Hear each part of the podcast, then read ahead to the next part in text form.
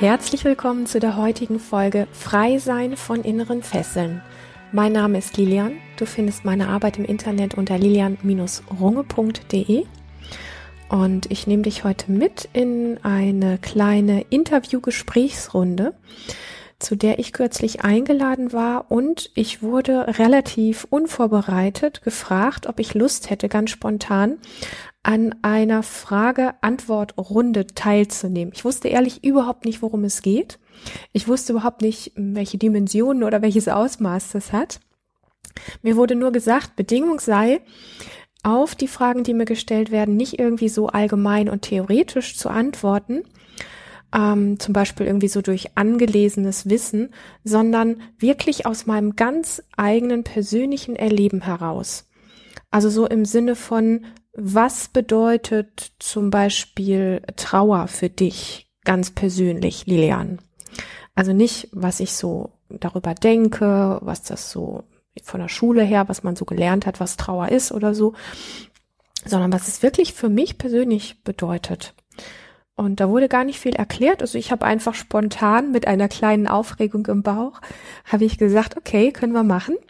Und ähm, ja, es ging so ein bisschen auch darum, ähm, dass mir schon klar war, dass das sehr persönlich werden kann. Und ähm, ja, dass letztlich aber bei diesen, ich sag mal, doch sehr persönlichen Gesprächsrunden ja meistens echte Erkenntnisse und Überraschungen bei rauskommen. Und ähm, fühl dich, fühl dich eingeladen, wenn du magst, die Fragen einfach zu notieren und das vielleicht selber auch mal für dich zu machen alleine für dich. Noch spannender ist es natürlich, das auch mit jemandem zusammen zu machen oder auch mit mehreren Leuten, da wird es noch aufregender. Und ähm, was es letztlich als Geschenk in sich trägt, da komme ich am Ende ähm, dieser Folge drauf und ähm, lass dich einfach mal überraschen, was dieses Gespräch so beinhaltet. Die erste Frage, die mir gestellt worden ist, war, war Lilian, was ist Freiheit für dich? Und ich habe so gedacht, naja, ist echt eine große Frage. Und meine Antwort ähm, ging in diese Richtung. Also für mich sind zwei Dinge spontan aufgeploppt. Ähm, und das eine ist, Freiheit ist für mich, von Menschen umgeben zu sein, die ernsthaft an mir und meiner Wahrheit und an meiner Sichtweise interessiert sind wo ich also nicht irgendwie überlegen muss, wie ich bestimmte Dinge sage ähm, und wo es auch irgendwo klar ist, ähm, dass ich nicht erst abchecken muss, wie ist mein Umfeld, welche Worte wähle ich, um wie und wie wirken zu können. Also Freiheit ist für mich von Menschen umgeben zu sein, die wirklich frei aus sich heraus, das ist ganz spannend, an mir ernsthaft interessiert sind und wirklich Raum schaffen, wo meine Wahrheit, meine Sichtweise und so weiter wirklich Platz hat, ohne Wenn und Aber, ohne unbedingt immer nur kommentiert zu werden, zurechtgerückt zu werden, verbessert zu werden, etc. etc. Das ist das eine, was Freiheit für mich ausmacht. Und das zweite, was mir spontan eingefallen ist, ist, ähm, Freiheit ist für mich mich von einengenden Prägungen und Spuren von zum Beispiel erlebter Gewalt zu befreien. Das ist auch etwas, ein ganz wesentlicher Aspekt, der mit Freiheit zu tun hat, ähm, weil ich glaube, dass uns sowohl einengende Prägungen als auch Spuren von erlebter Gewalt im Leben gefangen halten, ob wir das glauben oder nicht, ob wir das wahrhaben wollen oder nicht, wenn wir uns dem nicht widmen und uns ja davon auch ein Stück tatsächlich befreien, ähm, dann prägt das einfach unser weiteres Leben. So, wir nehmen das immer mit. Und ich weiß, dass es immer noch viele Menschen gibt, die daran nicht glauben und ähm, die sagen, ich muss einfach nur nach vorne schauen und dann wird alles gut und ich muss mich einfach nur vom Verstand her klar ausrichten dann ist sowieso alles vergessen und alles easy, was ich jemals erlebt habe, das kann mich mal oder das ist, ja, prallt an mir ab. Ich glaube, dass gelebte Freiheit sehr viel damit zu tun hat, sich ähm, diesen einengenden Prägungen und auch Spuren von erlebter Gewalt zuzuwenden und ähm, sich davon zu befreien. Genau, das kam in etwa bei der ersten Frage. Jetzt die zweite Frage. Und du merkst an dem, wie ich es erzähle, die Fragen haben tatsächlich immer einen Begriff aus meiner letzten Antwort aufgegriffen. Nämlich die zweite Frage lautete dann, weil ich habe ja von Gewalt gesprochen, was ist Gewalt für dich, Lilian, und wo fängt sie an? Ähm, auch eine große Frage habe ich gemerkt. Und das Erste, was natürlich so in Gedanken hochkommt, ist, wir sehen leider sehr, sehr viel Gewalt in der Welt.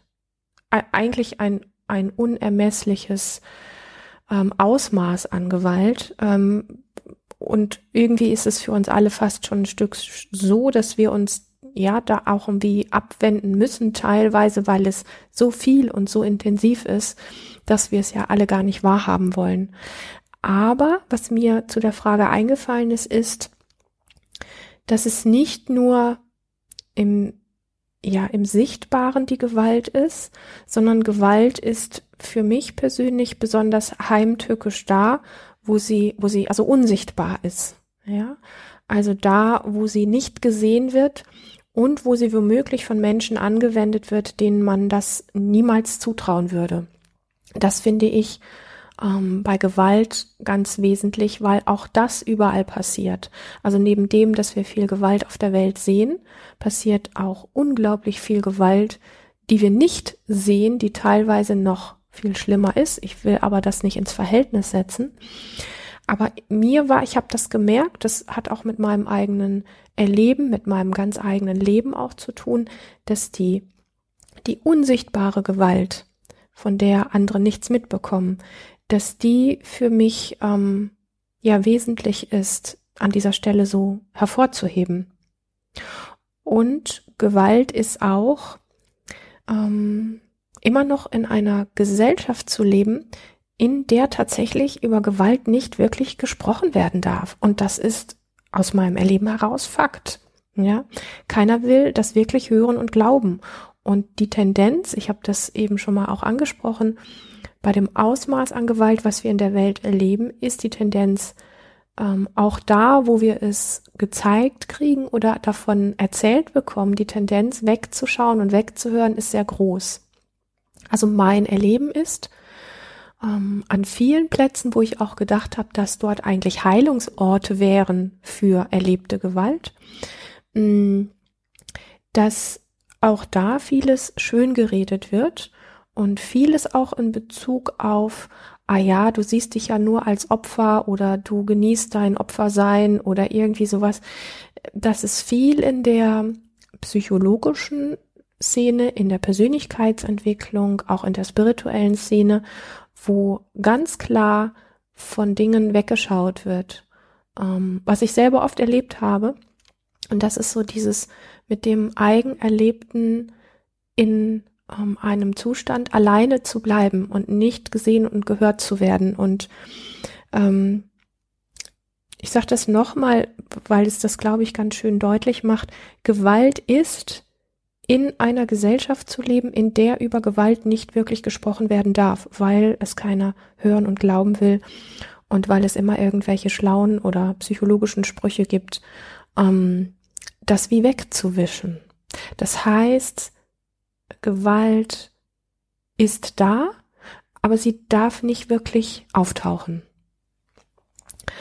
Und ähm, der zweite Teil der Frage hieß ja, wo fängt Gewalt an? Und in meinem Erleben fängt Gewalt an bei ganz kleinen Dingen.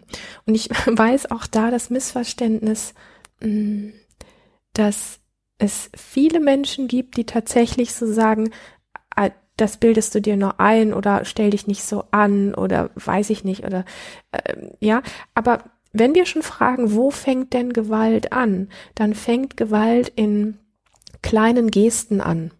Also es geht an der Stelle nicht darum, nur zu sagen, nur das, was wir sehen und nur das, ähm, was körperliche Gewalt ist, ist wirkliche Gewalt. Nee, es gibt wirklich auch diese ähm, unsichtbare, diese psychologische, diese emotionale Gewalt. Du kannst gerne mal schauen, in meinem Verlauf hier im Podcast habe ich ähm, einige Male auch schon über die unsichtbare Gewalt und so weiter gesprochen. weil ich glaube, dass es wichtig ist, dass sie aus dem Unsichtbaren ins Sichtbare kommt, dass wir nämlich drüber sprechen. Ähm, Gewalt fängt auch schon an bei Manipulation, bei ähm, Menschen, die sehr wortgewandt sind, die es schaffen, ähm, ganz geschickt Dinge zu verdrehen. Also diese, diese Tatsachenverdrehung ist ein Ansatz von Gewalt. Ähm, für mich ist Verachtung ein sehr großer Aspekt von ähm, Gewalt. Und ähm, alles, was ich jetzt schildere, wenn du das nicht wirklich ernst nehmen kannst, also wenn du merkst, ach komm, Lilian, das ist doch alles gar keine Gewalt, dann lass uns mal ähm, dort anfangen, wo ähm, es zum Beispiel um ein kleines Kind geht. Okay, ich fange nochmal von vorne an. Stell dir vor, ein kleines Kind guckt äh, zu seinen Eltern und sieht dort Gesten, die gewaltvoll sind, Gesten, die aggressiv sind. Und Gesten können sehr aggressiv sein und sehr bedrohlich sein, insbesondere für kleine Kinder. Und psychische Gewalt, emotionale Gewalt ist für Kinder die Hölle. Ja, so, wenn mh, Dinge verdreht werden, wenn ein Kind etwas erlebt und es sagt, ja, Mama oder Papa, äh, so und so, und die Eltern sagen, nein, das ist gar nicht so, schau, ich zeig dir, dass es anders ist. Und das Kind spürt und weiß aber, dass es für, für dieses Kind ist es so. Und die Eltern verdrehen das und sagen, nein. Das ist, das fängt schon mit dem Ding an, wenn man einem Kind sagt, wenn es Angst hat zum Beispiel, du musst keine Angst haben. Das ist schon der Ansatz einer Verdrehung, weil das Kind hat Angst, ja. Und wir gehen nicht auf die Angst ein, sondern wir tun dann im Grunde so, als wäre das Quatsch. Das sind Ansätze von Gewalt, weil das Kind sich nicht ernst genommen fühlt. Das hinterlässt Spuren in dem Kind, dass es sich selber und seiner eigenen Wahrnehmung nicht traut. Verachtung ist für ein Kind tödlich. Und komme noch zu einem weiteren Aspekt, der mir ganz wesentlich ist, ein Gesichtsausdruck, bleiben wir bei dem kleinen Kind, okay? Ein Gesichtsausdruck, wo du zum Beispiel merkst, dass von jetzt auf gleich sich der Gesichtsausdruck verwandelt von deinem Gegenüber und, und du schaust plötzlich wirklich ähm, dem Bösen ins Gesicht. Ja, eben war vielleicht dem Kind der Elternteil noch freundlich zugewendet, es passiert irgendwas und das Kind kann ablesen in dem Gesicht seines Gegenübers, das verwandelt sich wirklich in ein Monster, weil Augen können böse gucken, Augen können verachtend gucken, Augen können scharf gucken, Gesichtszüge können zu Eisen verhärten. Also, ähm, alles das ist für mich persönlich Gewalt. Und wenn wir da jetzt mal so ein bisschen ähm, den Rücklauf, ja, ich habe jetzt, ich habe angefangen, die Fragen zu beantworten und dann habe ich immer gesagt, okay, wenn du mir das nicht glaubst oder wenn du das nicht richtig greifen kannst, warum das für mich Gewalt ist, dann schauen wir doch mal einfach, wie das Erleben eines kleinen Kindes ist. In uns allen, egal wie alt wir sind, gibt es noch dieses kleine Kind, was auf diese Dinge reagiert. Das heißt, es ist egal, ob wir mit ähm, Manipulation mit kleinen fiesen Gesten, mit einem Gesichtsausdruck, mit dem Blick der Verachtung einem Erwachsenen entgegentreten oder einem Kind. Auch in diesem Erwachsenen lebt noch dieses kleine empfindsame Kind. Das heißt, auch für Erwachsene fängt Gewalt dort an. Das ist mir ganz wichtig zu sagen, weil ähm, ansonsten wird Gewalt oft falsch verstanden. Das ist so ein bisschen so wie die Schlagzeilen bestimmter Zeitschriften oder sowas, wo wir dann irgendwie gucken, ja, da war ein schlimmer Unfall oder da ist jemand ausgerastet und da ist dies und jenes passiert. Ja, auch das geht in die Richtung Gewalt und mir ist aber das, was eben wenig ausgesprochen wird ähm, und was wir oft nicht als zum Beispiel Gewalt erleben, wichtig, das auch zu benennen. Warum ist mir das wichtig? Ähm, weil ich glaube, je mehr wir drüber sprechen, desto feinsinniger werden wir dafür, ähm, was wir erleben. Wir nehmen uns selber wieder ernst. Für mich war es ein, ein großer Schritt, mich in der Richtung ähm, ernst zu nehmen und nicht, ähm, wie soll ich das sagen, so vieles als normal zu betrachten, was eigentlich schon Gewalt ist. So.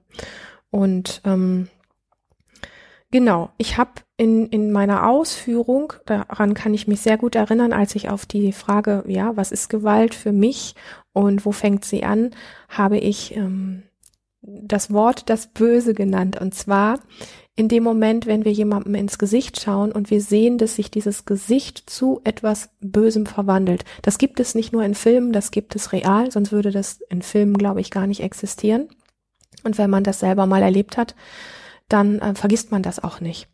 Und nachdem ich dieses Böse erwähnt habe, war natürlich die nächste Frage, ja, was ist denn das Böse im Menschen für dich, Lilian?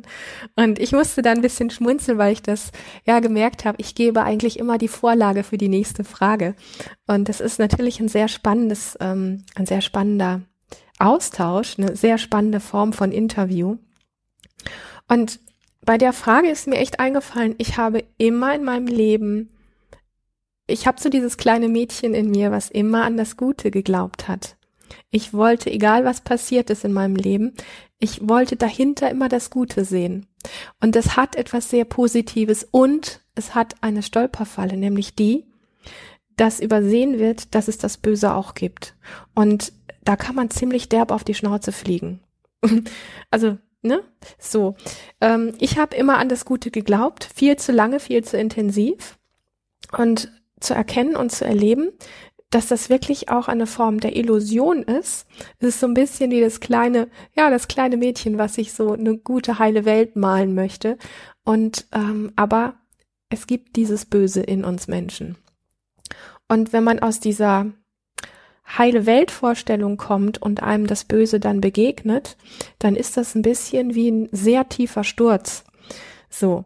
Und ähm, wenn es Dinge sind, wo wir, die wir ganz offensichtlich erleben, die böse sind, dann können wir in irgendeiner Form damit umgehen. Wir können uns darauf vorbereiten. Wir können damit handeln. Wenn wir uns aber immer die Welt schön malen und immer nur an das Gute glauben, so wie ich das lange gemacht habe, dann ist das unerwartet böse. Das ist dann extrem perfide. Das trifft einen, wie gesagt, unerwartet. Und das sind die Momente, wo wir, wenn wir gar nicht gelernt haben oder nicht verstanden haben, dass es das wirklich gibt und wir nicht gelernt haben, damit auch umzugehen oder stehen bleiben zu können, dann ist das unerwartet Böse tatsächlich extrem perfide. Weil dieses Böse letztlich auch Abgründe in uns Menschen sind, die uns fähig machen, Dinge zu tun, für die es aus meiner Sicht keine Worte gibt. Und ich glaube, das ist auch etwas, was immer vorhanden ist, auch wenn wir das nicht wahrhaben wollen. Und ich bin da wirklich ein Paradebeispiel dafür gewesen. Ähm, aber ich glaube, wir sehen es an aktuellen Weltgeschehen nochmal sehr, sehr deutlich, ähm, wie sehr ähm, das Böse wirklich ja in uns Menschen da ist, wie viele tiefe Abgründe es gibt und zu was uns diese Abgründe und dieses Böse dann letztlich auch fähig machen. Also wirklich, wo Dinge passieren oder Dinge getan werden, die, die so abartig sind, dass es dafür schlicht und einfach keine Worte gibt. Also das Böse sind die Abgründe im Menschen, die uns fähig machen, Dinge zu tun, für die es wirklich, ja, keinen Ausdruck gibt. Und letztlich hinterlässt das Böse Trauma das war meine Antwort, was für mich so das Böse ist. Und nachdem ich das Wort dann äh, Trauma angesprochen habe, war selbstverständlich die nächste Frage, ja, was ist Trauma für dich, Lilian? Also für dich persönlich, nicht was hast du darüber gelernt, was hast du gelesen, äh, was hast du für Seminare besucht oder, oder, oder, sondern was ist es für dich persönlich? Und das ist, glaube ich, spannend, da einzutauchen. Ich darf aus meinem heutigen Erleben heraus sagen, dass für mich Trauma, das sind, ähm, das sind die Spuren in uns, die übrig bleiben, wenn wir etwas erlebt haben, was zu viel, was grenzüberschreitend und was körperlich oder seelisch zutiefst verletzend war. Also das sind die, die Spuren in uns, die das in uns hinterlässt für mich ist Trauma das, was in uns wirklich so, ja, zurückbleibt und was dann auch unser weiteres Leben bestimmt. Und das können wir nicht schön denken. Ähm, das bestimmt unser weiteres Leben, wenn wir uns dem nicht zuwenden. Und zwar geht es nicht so sehr da um die eine Sache, die passiert ist, auch wenn sie längerfristig passiert ist. Also Trauma entsteht ja nicht nur durch ein einmaliges, großes, schlimmes Erlebnis, sondern ähm, es gibt auch eine sehr krasse Form von Traumaspuren in uns, also von inneren Verletzungen, wenn wir über viele Jahre immer wieder Dinge erleben, die ähm, grenzüberschreitend, die ähm, vielleicht körperlich verletzend oder seelisch verletzend waren. Und ähm, ja, ich habe ich hab immer wieder Menschen erlebt, die in der Welt ziemlich laut herumposaunen, was ihnen zum Beispiel in ihrer Kindheit ähm, Schlimmes passiert ist und die über Trauma in irgendeiner Form irgendwie so sprechen, als wären sie Profis oder Experten zu dem Thema. Ähm, das Trauma, das ich aber meine, das ist, und das möchte ich ganz deutlich sagen, das ist das Trauma, das schweigt. Ähm, mein Eindruck, mein Erleben, meine Erfahrung ist, dass da, wo Menschen laut herumposaunen, was ihnen alles Schlimmes passiert ist, dass das nicht das schlimme Trauma ist. Das schlimme Trauma schweigt. Also da, wo, wo tiefes Trauma geschehen ist, da ist, ähm, da ist Stille. Aber diese Form der Stille ist keine friedliche Stille. Es ist eine, eine beängstigende und es ist eine erdrückende Stille. Und ich glaube, das ist etwas, was wir alle mal ein Stück zu uns nehmen dürfen, weil unsere Außenorientiertheit immer da ist, wo laut geschrien wird, wo, also nicht, nicht vor Schmerz, sondern weil jemand sagt, oh, mir ist dieses passiert und schaut her, was ich Tolles bin, weil ich aus dem und dem dieses und jenes gemacht habe. Nee, das ist nicht das, was uns braucht. Das, was uns braucht, ist da, wo nicht mehr gesprochen wird. Da, wo nicht mehr erzählt wird. Da, wo ähm, Stille ist, einfach da, wo Schweigen ist. Da, wo ähm, kein Atem mehr ist. Ähm, das ist das, was uns braucht. Und da kommt natürlich schnell die Frage auf, wenn es aber schweigt, wird es ja übersehen. Ja, genau. Das Trauma, das schweigt, was für mich, also ich habe solches Trauma kennengelernt, ähm, das ist Trauma, was uns wirklich braucht. Und es braucht uns tatsächlich mehr und es braucht dieses Lauschen und es braucht diese, es braucht, dass es unter uns Menschen feinsinnige Menschen gibt, spürende Menschen gibt, die bereit sind, dieses Schweigen aufzufinden. Wir brauchen nicht da hinterherlaufen, wo es laut ist und wo laut posaunt wird, sondern wir brauchen die Spürigkeit und das Lauschen, dorthin zu gehen, wo geschwiegen wird, wo nicht mehr aufgeschaut wird, wo ähm, ja, eine, eine erdrückende Stille ist und nicht diese friedliche Stille. Und als ich das so in den Raum gegeben habe, war die nächste Frage, und das war dann auch die letzte Frage, was ist denn friedliche Stille für dich, Lilian? Das ist ein schöner Bogen. Ähm, weil mir eingefallen ist, dass friedliche Stille zum Beispiel ein Augenblick ist, dem nichts hinzugefügt werden muss. Also, das ist so wie, wenn wir glücklich und zufrieden sein können, ohne irgendein Luxushotel oder ein Luxusbüro oder ein Luxusessen, Luxusrestaurant, äh, der super VIP-Strand oder ähm, irgendwas anderes, wo wir im Außen so sagen, das ist was ganz Besonderes. Für mich ist friedliche Stille ein Augenblick, dem nichts hinzugefügt werden muss. Und ähm, friedliche Stille, also egal ob alleine oder auch mit anderen Menschen, ist für mich, lass mich nach den richtigen Worten Ausschau halten, ist aus sich heraus zufrieden, ist aus sich heraus geborgen, ist aus sich heraus satt und genährt. Also friedliche Stille, dafür braucht es nicht unbedingt äußere Stille, ja. Also wir können friedliche Stille überall erleben, ganz für uns alleine, in großen Gruppen, mitten beim Tanzen in der Diskothek. ähm, irgendwo am Strand oder im Wald, ganz egal, wo wir gerade sind. Wir können friedliche Stille überall erleben. Also es braucht nicht unbedingt die äußere Stille dafür. Aber diese friedliche Stille, die ist ja in uns. Und ich, ich erlebe das als, ja, dass es gar nicht so einfach ist, Worte dafür zu finden. Aber ich glaube, was es ganz gut trifft, ist, dass friedliche Stille etwas von Gnade hat. Und ja, das war meine Reise von einem sehr spontanen Interview, wo ich einfach unvorbereitet geantwortet habe.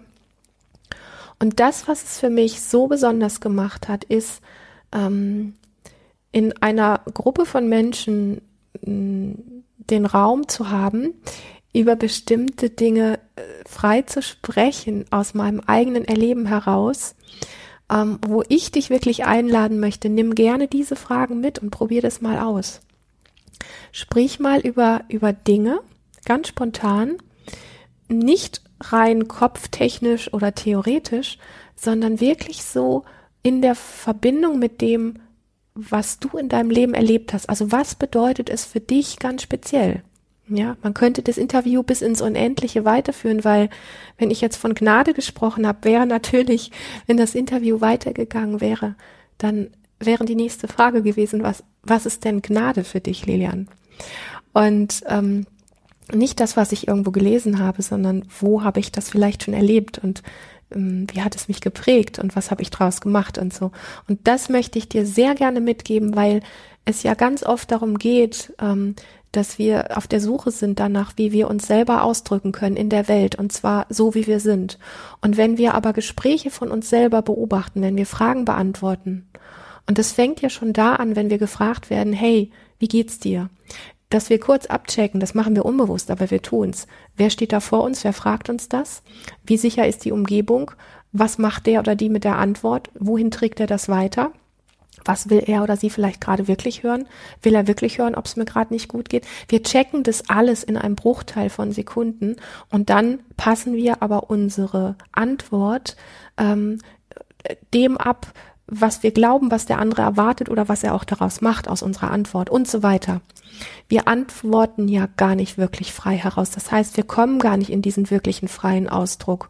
Und dieses Interview hat mich extrem inspiriert, was es bedeutet, über Dinge so sprechen zu können, wie wir sie erlebt haben oder wie wir sie heute erleben oder was es für uns wirklich ist.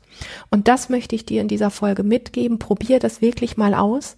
Am intensivsten erlebst du das echt, wenn du unter mehreren Leuten bist und ihr vielleicht einfach mal so eine Runde macht und wo gar nicht kommentiert wird, sondern wo wirklich der Raum ist für deine ganz eigene Antwort. Ich wünsche dir ganz viel Freude damit und lass mich gerne wissen, wie es dir damit gegangen ist. Schreib mir super gerne oder schick mir auch ganz gerne deine Fragen, wenn du Fragen zu dem Thema Ausdruck, zu dem Thema Lebendigkeit oder was auch immer dich gerade bewegt, innere Sicherheit etc. etc. Schreib mir einfach, wenn du magst oder kommentiere sehr gerne auch auf meinem YouTube-Kanal. In diesem Sinne, schön, dass es dich gibt, schön, dass du bis hierhin gelauscht hast und ich freue mich auf ein nächstes Mal mit dir. Hab eine ganz, ganz lebendige Zeit.